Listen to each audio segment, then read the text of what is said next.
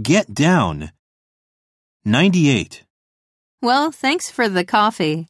Okay, let's get down to business. 99. She got down on her knees to look for her pet. Oh, he's gone again? That poor spider.